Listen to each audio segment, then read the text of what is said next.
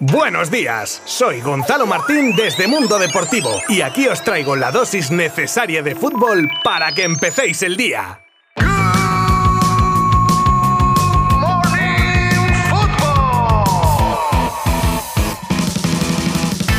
Hola a todos, ya es lunes y eso significa que aquí da comienzo un nuevo episodio de Good Morning Football para hablar de lo más destacado del fin de semana. Y por supuesto repasaremos los resultados de los partidos jugados hasta la fecha de esta decimoprimera jornada liguera que cierran hoy, por cierto, a partir de las 9 de la noche, Celta y Getafe. Por supuesto, con especial atención al Barça Athletic de ayer domingo, pero también a la rocambolesca expulsión que se produjo en el Villarreal por homenajear al fallecido Llaneza. Os contaré cómo es el contrato de Mbappé, el más grande de la historia del deporte, entre otras cosas. Os habla Gonzalo Martín desde Mundo Deportivo y vamos con todo desde ya mismo.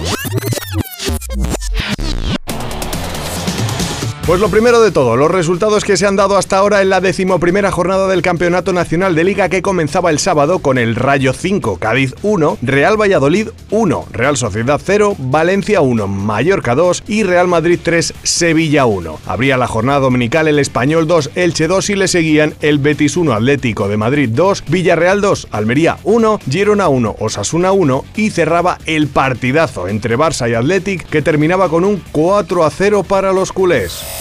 Partido este último que servía para que los de Xavi se desquitasen un poco de la mala dinámica de los últimos tiempos y retomasen la senda de la victoria tras derrotar a Villarreal y ahora al equipo del Chingurri Valverde. Un encuentro dominado de cabo a rabo por el Barça que en modo apisonadora Fini quitaba el partido en 10 minutos de la primera mitad en la que Dembélé, perdón, un excelso Dembélé, marcaba el primero de cabeza y participaba en el resto de goles de Sergi Roberto y Lewandowski en la primera mitad y en la segunda el 4 a 0 que marcaba Ferran. Un Barça que aparte de dominar en casi todos los aspectos del juego, conseguía tener esa efectividad de la que tanto habla Xavi. Con poco más que decir, vamos a empezar a escuchar a protagonistas. Empezamos por Ernesto Valverde, que reconocía la superioridad azulgrana y lo decía así. Que no, no hemos estado cerca de ganar no, porque, bueno, eh, sí es una evidencia. Eh, ellos han estado fuertes y, bueno, luego nos han castigado en las llegadas que han tenido. En 10 minutos nos han hecho tres goles. Ha sido un partido muy duro para nosotros porque el primer tiempo no hemos tenido opción, pero, vamos, ha sido ellos muy superiores a nosotros hoy. Seguimos con uno de los capitanes del Barça, Sergio Busquets, que a pie de campo, nada más terminar, decía cómo el equipo se había rehecho tras los malos resultados. Teníamos una semana difícil y empezamos mal, empezamos perdiendo contra el Madrid allí y eso le da ventaja, pero bueno, yo creo que nos hemos rehecho bien, hemos hecho dos buenos partidos, tanto contra el Villarreal como hoy, y ahí seguimos luchando por,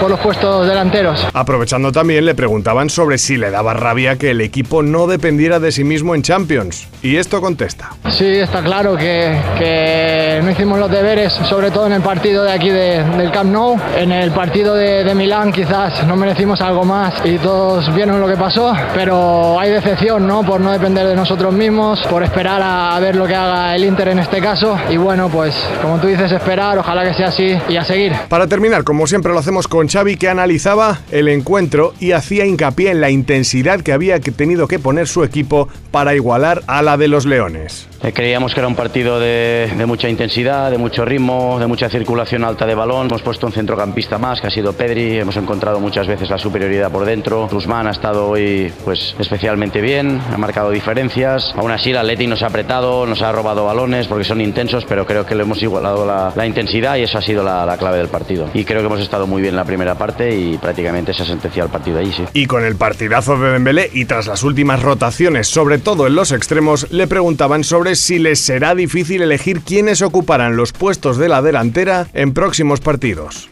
Muy difícil, pero eso es una ventaja para el equipo, para el grupo, ¿no? Todos están bien, Ferran, Ansu, eh, Rafa, Usman, cuando vuelva a Memphis, Robert, los de arriba están realmente bien y sobre todo trabajan para, el grupo, para el equipo, que es lo más importante, ¿no? Competencia es siempre bienvenida. Ahora bien, no todo fueron buenas noticias en el día de ayer para los azulgranas, y es que se produjeron dos lesiones que dejaron un poco helados al Spotify Come Now. La primera tras un empujón de Yuri a Gaby que terminaba con Dani García dando un tremendo golpe al sevillano en la ingle y que le hizo abandonar el campo con cara de mucho dolor. Xavi nos contaba en rueda de prensa que en principio era solo un fuerte golpe y no revestía gravedad. Todo lo contrario que con la otra baja, la de Sergi Roberto, que se retiraba en camilla con una luxación en el hombro y a la espera de las pertinentes pruebas para determinar su gravedad y tiempo de baja. Y ahora nos vamos a Villarreal, donde se produjo el episodio más rocambolesco de la jornada y tiene que ver con la expulsión de Alex Baena por segunda cartulina amarilla. Hasta ahí todo normal. Ahora, el contexto de esta segunda tarjeta es lo grave, y es que tras marcar, se levantaba la camiseta sin quitársela, solo se la levantaba para mostrar un mensaje escrito en su camiseta interior que decía: Gracias por todo, Llaneza. En ese momento, el colegiado expulsaba a Baena para incredulidad de jugadores y público y con la consecuente bronca para el árbitro.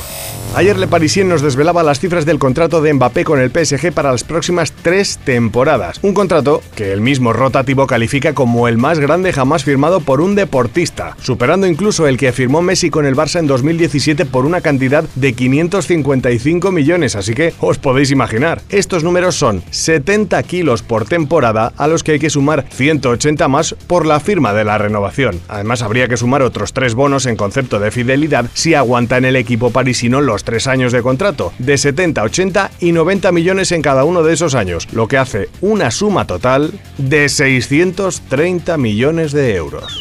Y cerramos hoy con declaraciones de Clement Lenglet cedido en el Tottenham y que explica el porqué de su salida del Barça. El francés reconoce que quería jugar más y también poder vivir la experiencia de estar en la Premier. Aun siendo una cesión sin opción a compra, el central dice que si todo va bien se sentarían a hablar, pero que ahora es demasiado pronto. Aprovecho la entrevista para elogiar al Barça de este año mostrándole su confianza y para ensalzar a Messi.